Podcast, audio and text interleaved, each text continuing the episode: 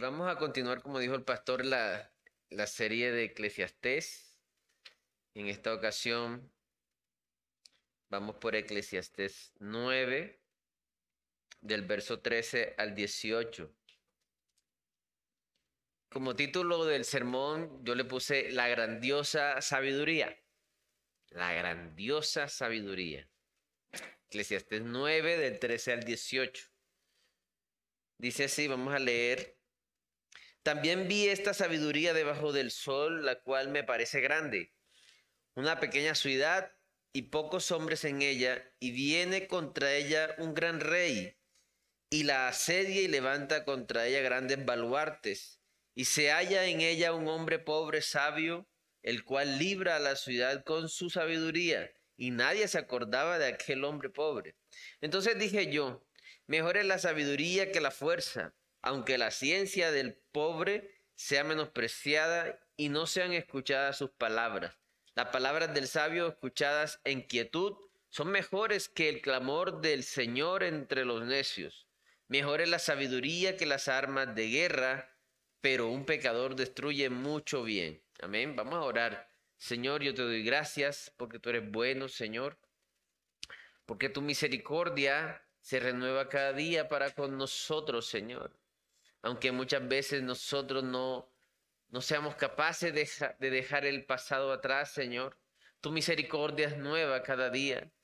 Ayúdanos, Señor, en este resto de día a glorificarte, Señor, a vivir con corazones rendidos a ti, Señor, a vivir con corazones eh, creyentes de tu palabra, que tengamos el espacio en el corazón para para que tu Espíritu Santo nos convenza, Señor, y vivir conforme a tu propósito. Ayúdame, Señor, a mí, este pecador redimido, a ser útil para llevar el mensaje de tu palabra, Señor. Amén. Entonces, hermano, como leímos acá, estamos dentro del contexto del libro de Eclesiastés. Estamos hablando de que en esta ocasión Salomón hace una comparación y da un ejemplo que probablemente, muy probablemente, él pudo ver esto. Y es un escenario eh, común en ese entonces, ¿verdad? Cuando unos reinos, unos reinos iban a conquistar tierra y sometían a otros pueblos. Entonces él vio algo y dice, veo una cosa eh, bastante grande que en una ciudad pequeña de pocas personas se levanta una ciudad grande, un rey, la asedia, levanta eh, baluartes contra ella y el pobre del pueblo, no los, no los reyes, no el ejército, el pobre, el sabio pobre libra a la ciudad, el que era menospreciado, el que era olvidado. Básicamente Salomón está hablando de eso, está hablando de que la mm, sabiduría sobrepasa la fuerza, es mucho más valiosa. Entonces, como primer punto, yo puse la grandiosa sabiduría salva vidas. Como lo, como lo muestra el, texto, salvó muchas vidas. La de un pueblo, ¿verdad? Eso está en el verso 13 y 16. Dice así la palabra de Dios.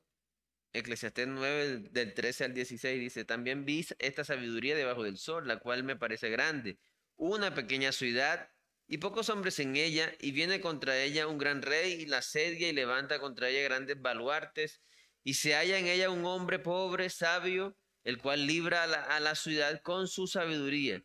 Y nadie se acordaba de aquel hombre pobre. Entonces dije yo, mejor es la sabiduría que la fuerza, aunque la ciencia del pobre sea menospreciada y no sean escuchadas sus palabras. La grandiosa sabiduría salva vidas, hermanos.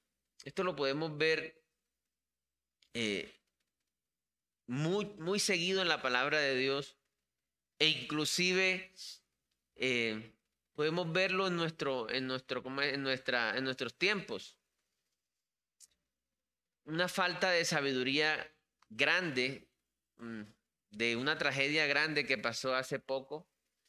Fue, eh, no sé si se acuerdan, el accidente de, del equipo chapecoense, ¿sí? Murieron más de 70 personas y cuando investigaron, según la investigación, pues fue un error humano del piloto y el piloto era socio de la aerolínea. Entonces, em, él tenía que hacer una parada para recargar combustible, pero no quiso hacerlo porque dijo, me alcanza. ¿Sí? Entonces, ¿por qué? Porque una parada generaría más gastos y menos ganancias. Entonces ahí vemos una mala decisión que tomó este hombre por causa de su avaricia. Él dijo, no, alcanzamos. Y de hecho alcanzaron a llegar, pero no contaban que en Medellín estaba ocupado. Y aún así no quiso decirlo, porque todo queda grabado en la caja negra. Y donde él diga, no, es que yo cometí un error, no, no tengo combustible, pues se perjudicaría económicamente. o sea, ya después cuando él quiso reaccionar, ya era demasiado tarde. Entonces aquí vemos un ejemplo de algo contrario a lo que pasa en el texto que estamos leyendo. Y así podemos ver en el mundo, eh, en el caso de la gente que trabaja en las minas, casi siempre son errores humanos por malas decisiones que se toman. Lo vemos nosotros en, el tráfico, que hay mucha falta de sabiduría. Si uno analiza las estadísticas, la mayoría de accidentes de tránsito son por errores, por, mm, eh, por una toma de decisiones erróneas, motivados por la ansiedad, por querer llegar rápido, porque no me va a pasar nada. Entonces, de verdad, de verdad que la sabiduría salva vidas. De manera que es mucho más preciosa la sabiduría. Vamos a leer Job 28, del 12 al 19. Dice así la palabra de Dios. Mas, ¿dónde se hallará la sabiduría? ¿Dónde está el lugar de la inteligencia? No conoce su valor el hombre, ni se halla en la tierra de los vivientes. El abismo dice, no está en mí. Y el mar dijo, ni conmigo. No será, no se dará por, oro, ni su precio será a eh, a peso de plata. No puede ser apreciada con oro de Ofir, ni con ónice precioso, ni con zafiro. El oro no se le igualará, ni el diamante, ni se cambiará por aljabas, alhajas, perdón, de oro fino. No se hará mención de coral ni de perlas. La sabiduría es mejor que las piedras preciosas. Dice la sabiduría es mejor que la piedra preciosa. No se igualará con ella topacio de Etiopía, no se podrá apreciar con oro fino. Aquí está diciendo, está hablando un hombre rico, ¿verdad? Salomón, eh, Job. Y él está reconociendo que no se puede, ni se puede, no se puede ni comprar ni comparar con, con con piedras preciosas la sabiduría. Va mucho más allá. Y, y no se puede, o sea, no hay equivalencia, está diciendo Job. La sabiduría es mucho mayor que cualquier riqueza. Ahora la pregunta, hermanos, en nuestro mundo occidental, en nuestra Latinoamérica, ¿lo vemos así? ¿Nosotros lo vemos así? o nosotros vemos a alguien y vemos su aspecto o lo que tiene y ya, aunque sabemos la palabra de Dios, ya podemos una barrera. No, ¿a qué se dedica? No, él cuida carros. Ah, ya. Quizás no queremos hablar más con esa persona. Nosotros tenemos que analizarnos porque una de las de los grandes ataques de Satanás es, es con el materialismo, es con, con la avaricia. Es con, es con valorar a las personas por lo que tienen. Entonces vemos al hermano que llega en un carro viejito y después vemos al hermano que llega en un carro eh, nuevo y como que queremos mirar más al hermano o queremos entablar o, tenemos curiosidad de saber quién, eh, quién es ese hermano del carro chévere. Ahora, eso, eso no son cosas que pasan porque sabemos nosotros, conocemos la palabra, ¿verdad? No son cosas que pasan eh, y que reconocemos, pero que Dios nos ayude y que el Espíritu Santo nos abra los ojos para ver en qué estamos cayendo nosotros.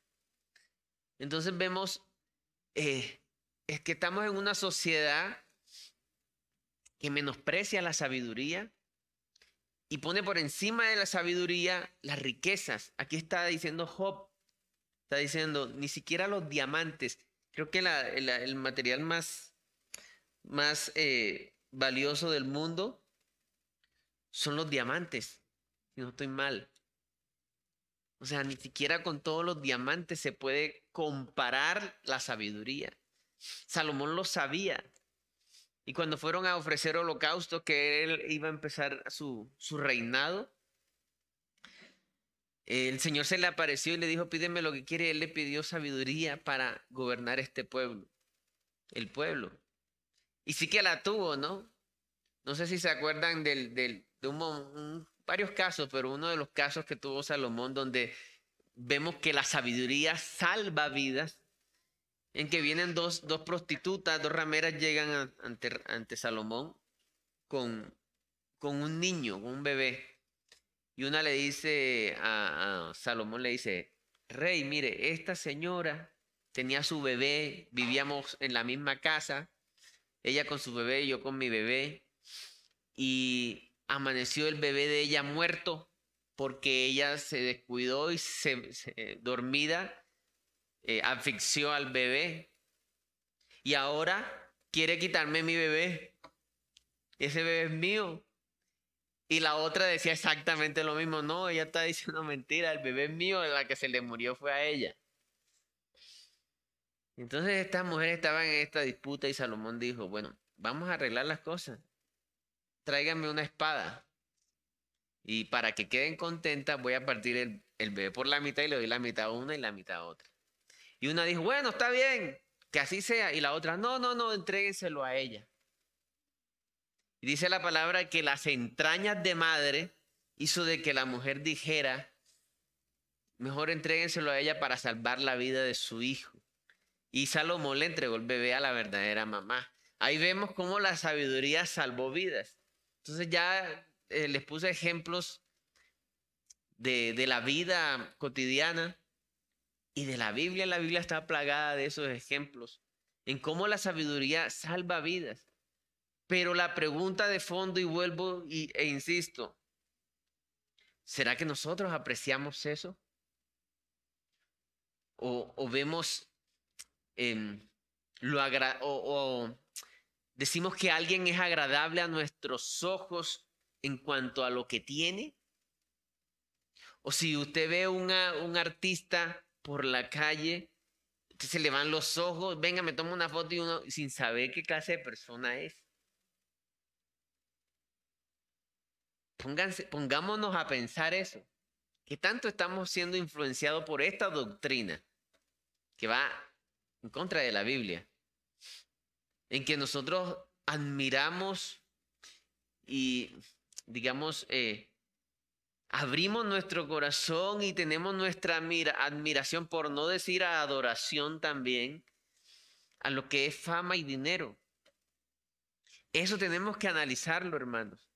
Y yo sé que hemos caído en eso.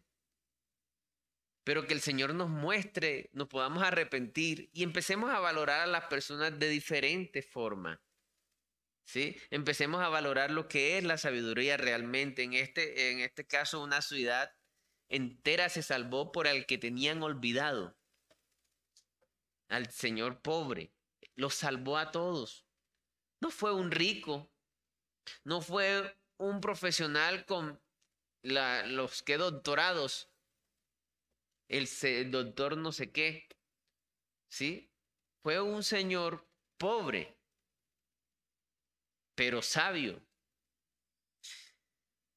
Entonces hay que analizarnos eso en esa, eh, en esa parte, la sabiduría puede guardar la vida. Dice Proverbios 4, leamos Proverbios 4, del 5 al 6. Dice así, adquiere sabiduría, adquiere inteligencia, no te olvides ni te apartes de las razones de mi boca, no te alejes y ella te guardará, ámala y te conservará. La sabiduría puede guardar nuestras vidas. Y y son, los ejemplos son muchísimos. Hay unos ejemplos muy evidentes, ¿verdad? En la, nuestra sociedad, como cuando vemos jóvenes muertos por falta de sabiduría, porque quisieron eh, obtener un dinero fácil, falta de sabiduría, porque quisieron fama o placeres sin importar nada, o sea, cero sabiduría y hoy ya yacen muertos. Y cuán importante es que si, nosotros, si, en, nosotros hay algo de sabiduría, que hemos leído la palabra de Dios, podamos decírsela a otra persona. Y a veces nos quedamos callados, ¿verdad? Por, por no querer, ¿cómo es? Entrar en conflicto por, por cobardes. Y la cobardía es un pecado también. Entonces, hermanos, es muy importante la sabiduría. La sabiduría salva vidas. Como segundo punto, hermanos, le puse la sabiduría se frustra por el pecado. Ahí en Eclesiastés 9, del verso 17 al 18 dice, las palabras del sabio escuchadas en quietud son mejores que el clamor del Señor entre los necios. Mejor es la sabiduría que las armas de guerra pero un pecador destruye mucho bien. Y si usted, y si seguimos leyendo en Eclesiastés 10.1, habla un poco sobre eso. Dice, las moscas, dice, las moscas muertas hacen heder y dar mal olor al perfume del perfumista. Así una pequeña locura al que es estimado como sabio y honorable le pasó a Salomón. Salomón tenía mucha sabiduría, ¿verdad? y a causa de él permitirse eh, que se adorasen otros dioses y él empezó a complacer a, a sus muchísimas mujeres haciendo ídolos, el reino se dividió y hubo mucha tragedia por eso, mucho dolor por un pecado. Por más sabiduría que, que haya en una persona, cuando se peca, cuando hay una necedad. Es como, como dice la palabra, como dice Eclesiastés 10.1. Eh, así tengas un buen perfume, una mosca hace que se dañe. Se de cuenta un vaso de leche con una mosca dentro o un pedazo de un poquito de excremento dentro, ¿verdad? ¿Quién se lo toma? Se dañó todo. Se daña todo. Y lastimosamente es así. La sabiduría se frustra por el pecado. Quisiera que em, leyéramos Deuteronomio 5:29. Es una expresión del Señor que muestra cómo muestra parte del corazón de, del Señor. Dice así la palabra de Dios. ¿Quién diera que tuviese tal corazón que me temiesen y guardasen todos los días todos mis mandamientos para que a ellos y a sus hijos les fuese bien para siempre? Ni más ni menos está diciendo eh, eh, eh, el Señor que si una persona se guardase, guardase la palabra, todo el tiempo le va a ir todo el tiempo bien, pero eso no lo hay, hermanos. Y vemos en el pueblo de Israel cómo el pueblo de Israel pasó muchos años bajo el yugo de diferentes imperios. Hubo mucha muerte a causa de su pecado. Entonces, el anhelo del Señor es que seamos sabios y no pequemos. ¿Sí? Me, me, gusta la expresión que dice, ¿quién diera que tuviese tal corazón que me temiesen y guardasen todos los días todos mis mandamientos? Para que ellos y a sus hijos les fuese bien para siempre. ¿Quién dice? El Señor está diciendo. Pero no es posible. El, autor del libro que estamos leyendo también pecó muchas veces y sufrió las consecuencias. ¿Sí? Entonces, por más sabiduría que haya, el pecado frustra la sabiduría. Como dice el texto, el texto dice eh, en el verso 18, Eclesiastés 9, 18 dice, mejor es la sabiduría que las armas de guerra, eso ya lo, entendimos. Pero un pecador destruye mucho bien. Un solo pecado, un solo error, como fue el caso eh, del avión de Chapecoense, un solo error. Pudo más la avaricia en el piloto. Y no dijo, nunca dijo que, que estaba, pero grave. Solo pedía prioridad. Yo escuché la noticia. Prioridad, prioridad. Pero todo, había muchos con prioridad. Solo hubo un error. Más de 70 muertos y familias sufriendo de ahí en adelante, ¿verdad? Un solo pecado, hermanos. Por un solo error, ¿cuántas familias no se han acabado? Por un solo pecado, ¿cuánta gente no ha muerto? Un solo error, una mentira. No sé si han escuchado, no, lo mataron por error. Un solo error. ¿Y cuántos errores nosotros cometemos a diario? Muchos, ¿verdad? Entonces, por más sabiduría que haya, el pecado frustra la sabiduría. Romanos 3:23 dice, por cuanto todos pecaron y están destituidos de la gloria de Dios. Todos hemos pecado, hermanos. Todos hemos pecado.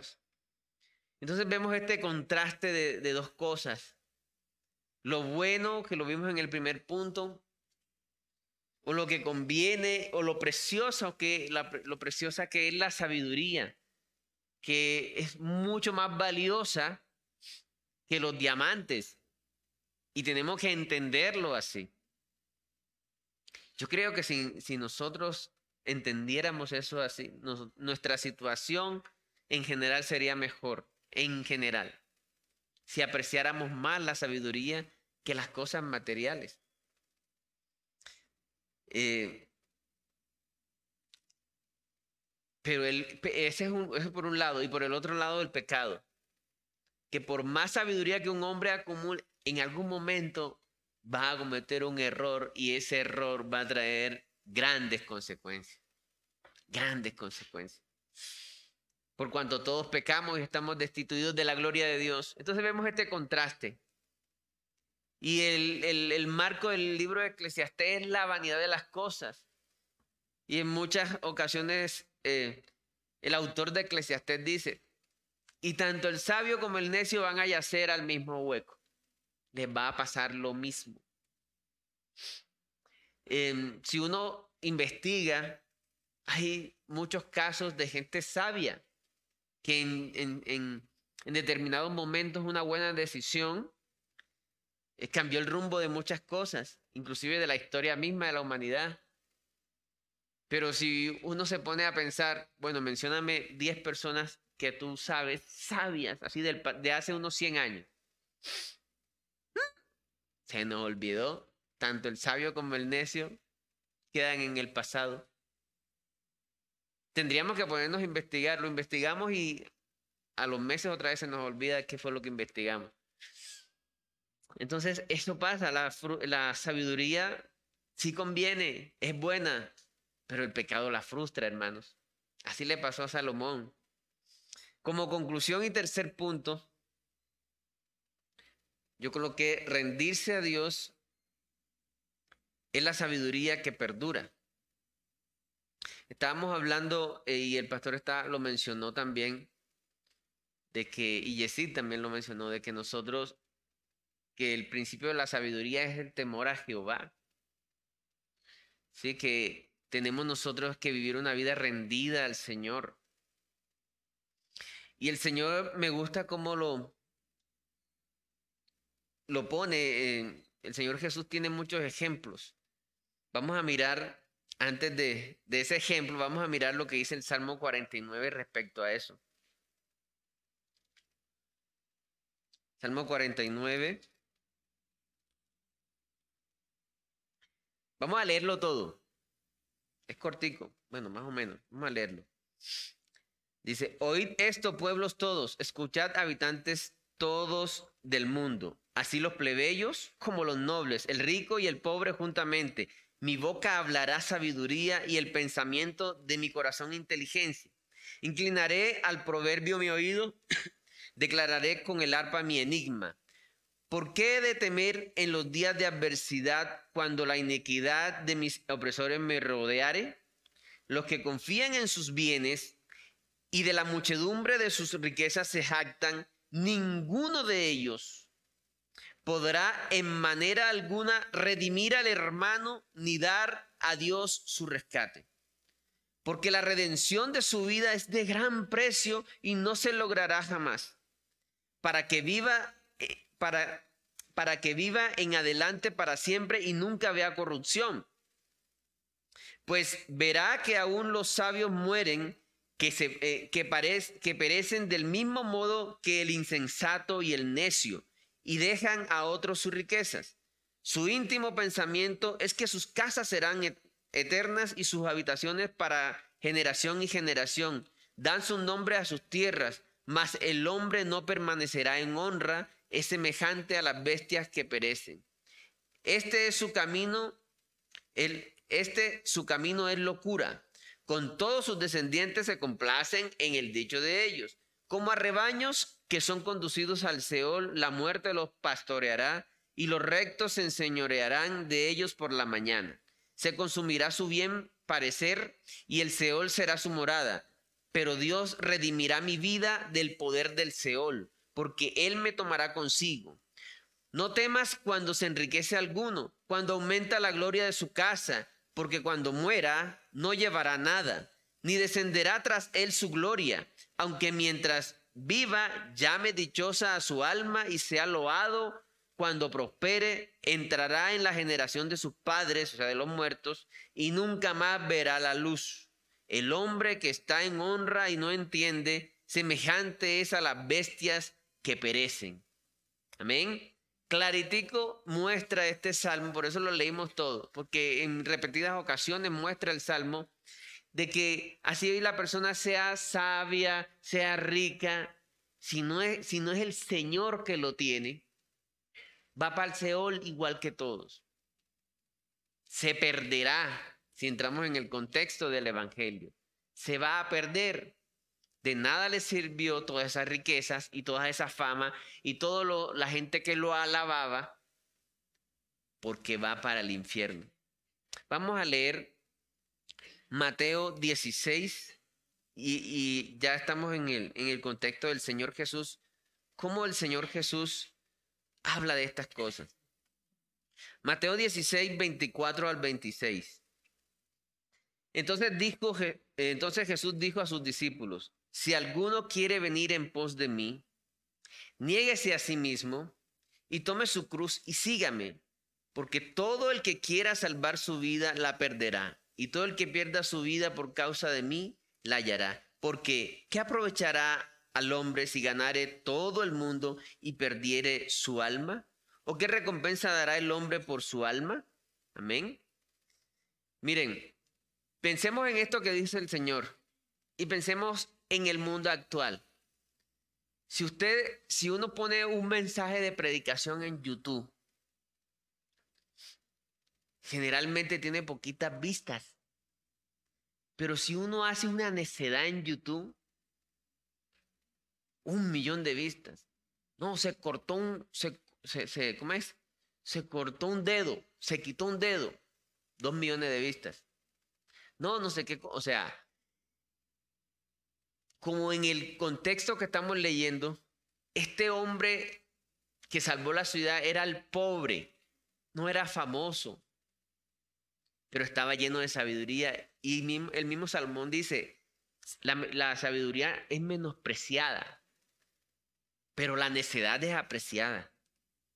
Si, si, vemos, si vemos la mayor, yo que día busqué em, los, los influencers más, más famosos y a mí me parecía increíble que la gente siguiera estas locuras, unas bobadas, unas locuras, unas necesidades. Que se mete en un supermercado y hace y, tumba y, y pelea unas cosas.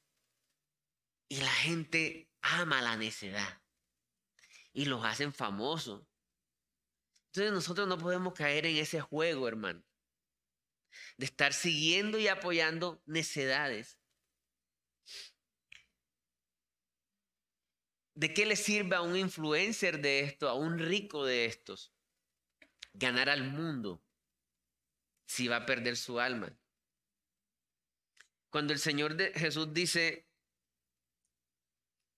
eh, el que quiera venir en pos de mí, nieguese a sí mismo, tome su cruz y sígame. Eso habla de un morir a este mundo, morir a mis deseos egoístas, morir a mi forma de creer, a cómo yo veo el mundo. Me rindo. No es como yo digo. Eso es negarse a sí mismo, rendirse a, la palabra del Señor. Eso inclusive se ve hasta en la iglesia a veces, no entre nosotros. Por ejemplo, cuando la embarramos, suele suceder que nos ajusticiamos a nosotros mismos. No voy a ir a la iglesia. No merezco ir a la iglesia. Porque hice esto y lo otro. O sea, estoy siendo mi mismo juez. Dentro de, dentro de nuestra relación con el Señor estamos siendo necios. Pero ¿qué dice el Señor cuando se acercó, cuando explicó sobre la oración? Dice que escuchó más al publicano que al fariseo y el publicano lo que dijo fue, con, con, temor se acercó, no quiso alzar su mirada, dijo, Señor, sé propicio a mí, pecador. Y eso fue lo único que dijo. El publicano lo que dijo era, sé lo malo que soy, me rindo a ti, Señor.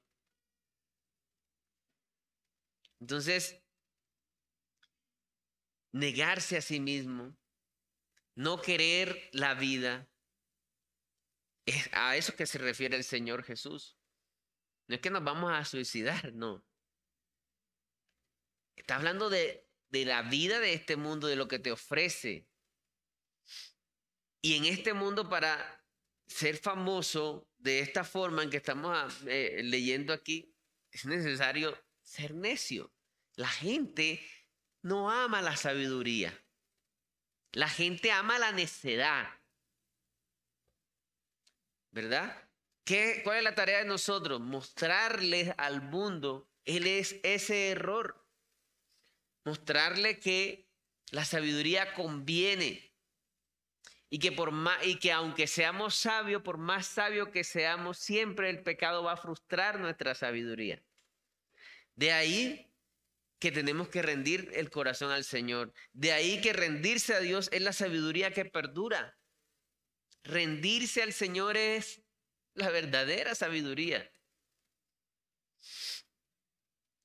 Romanos 5.8, lo estuvimos, lo estuvimos compartiendo hoy en, en el ayuno. Miren lo que dice Romanos 5.8. Mas Dios muestra su amor para con nosotros, en que siendo aún pecadores, Cristo murió por nosotros, no tenemos ni un mérito, ni un ápice de mérito. Porque estando nosotros en pecados, Cristo murió por nosotros. Eso lleva, nos lleva a tener temor del Señor y a, acercarnos a Él de manera humilde y humillados. Porque nos está tendiendo la mano a aquel por el cual aquel del cual yo he traicionado. Cada pecado es una traición hacia el Señor.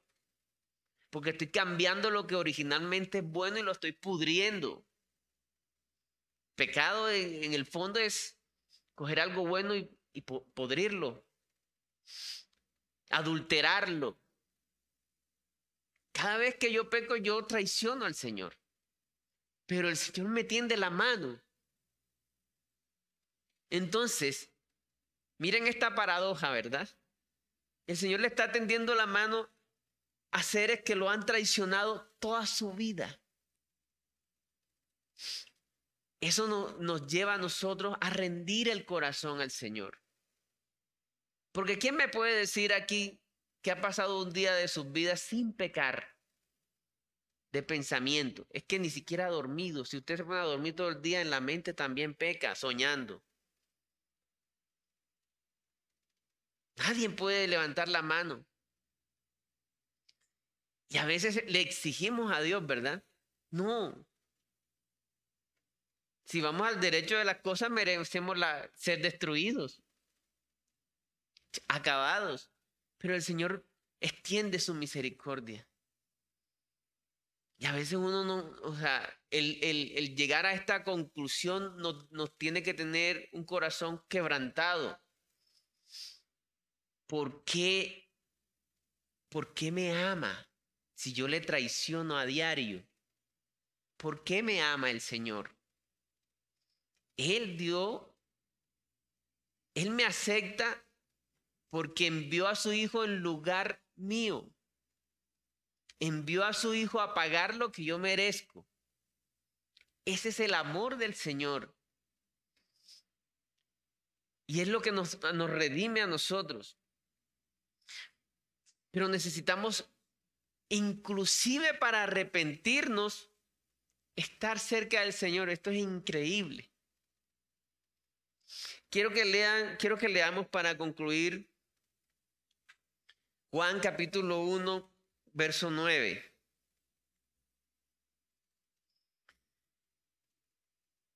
Dice, aquella luz verdadera, ¿qué dice? Ayúdenme a terminarlo de leer. Que alumbra a todo hombre, venía a este mundo. Ni siquiera nosotros podemos eh, arrepentirnos sin el Señor. O confesar lo que tenemos que confesar sin el Señor porque Él es el que nos alumbra. El apóstol Pablo en el libro de Romanos, eso no lo tengo aquí en el bosquejo, pero se lo voy a decir, lo podemos buscar. Capítulo 11, ya terminándose el capítulo 11, dice, eh, miserable de mí, ¿Quién me librará de este cuerpo de muerte? ¿Sabe que, ¿Sabe que quien puede lanzar esa expresión es un creyente? Una persona no creyente no puede lanzar esa expresión porque no, no está arrepentida. Si uno habla y me ha pasado con gente que ha delinquido, Sí, yo estoy pagando aquí por lo que hice, pero es que mi infancia, es porque es que eh, yo lo hice porque tenía necesidad, o sea, siempre termina siendo inocente y víctima de las circunstancias. Y lo oye mucho uno también con, en las cuestiones de política, ¿no? No, es que todo eso es por la situación del país. Si la situación del país estuviera bien, no habría esta persona matado a la otra persona. No es culpa de la persona. Un creyente reconoce eso que dijo Pablo en Romanos 11. Miserable de mí. En la medida que nosotros vemos la santidad del Señor, la felicidad absoluta que, que en Él está, el amor absoluto, la paz absoluta que Él tiene, la bondad absoluta, yo también puedo, enseguida vemos lo miserable que somos nosotros. Y es entonces que alumbra el Evangelio. Amén. Los apóstoles los, lo vieron, lo notaron. El vivir con Jesús les alumbró la vida. Al punto que dieron sus vidas por el Evangelio, por el Señor no por orgullo, sino como por necesidad, decía Pablo. Yo quiero corresponder a aquel que lo dio todo por mí, a pesar de que yo no merecía nada, y salían a evangelizar. No era porque voy a, vamos a formar una religión ahora y nosotros somos los chachos, no. Se sentían en deuda se sentían en deuda eterna. Porque alguien los amó a pesar de su infidelidad. Ese es el Evangelio, hermanos. Que el Señor Jesús se puso en nuestros zapatos y nos hizo que nosotros nos colocáramos en sus zapatos para que Dios Padre nos acepte como si lo aceptara a Él mismo. Él tomó mi lugar. Entonces, como conclusión, la, la sabiduría que perdura es el temor al Señor. El temor al Señor es creer en su palabra. Y el centro de su palabra es la salvación. La salvación, hermano. Todo lo que le pasó al pueblo de Israel desde, desde Noé, desde Abraham, desde todos ellos, tenía como objetivo principal sacar de un pueblo una simiente de donde vendría el Salvador del mundo. Esos sacrificios, todo era el Evangelio y el Evangelio es que el Señor nos rescata a pesar de, el Señor nos ama a pesar de, que tenemos que rendir nuestras vidas. El que quiera venir en pos de mí, niéguese a sí mismo, tome su cruz y, y sígame. Porque el que quiera ganar su vida en este mundo la perderá. Pero el que pierda su vida por causa de creer en mí la ganará, la hallará. Amén. Vamos a orar. Señor, yo te doy gracias por esta tu palabra. Ayúdanos, Señor, a valorar la sabiduría, a no juzgar a la gente por lo que tiene o por la fama, y a perseguir la sabiduría porque conviene, porque salva vidas. Pero también ayúdanos a entender, Señor, que todos los días mientras estemos en este cuerpo de muerte vamos a pecar pero que a pesar de esa traición constante hacia ti, tú permaneces fiel con tu amor hacia nosotros. Porque por eso mandaste a tu Hijo, Señor, a morir en nuestro lugar, para que no haya ninguna objeción, ningún obstáculo entre tú y nosotros, Señor, para que podamos tener comunión contigo, Señor.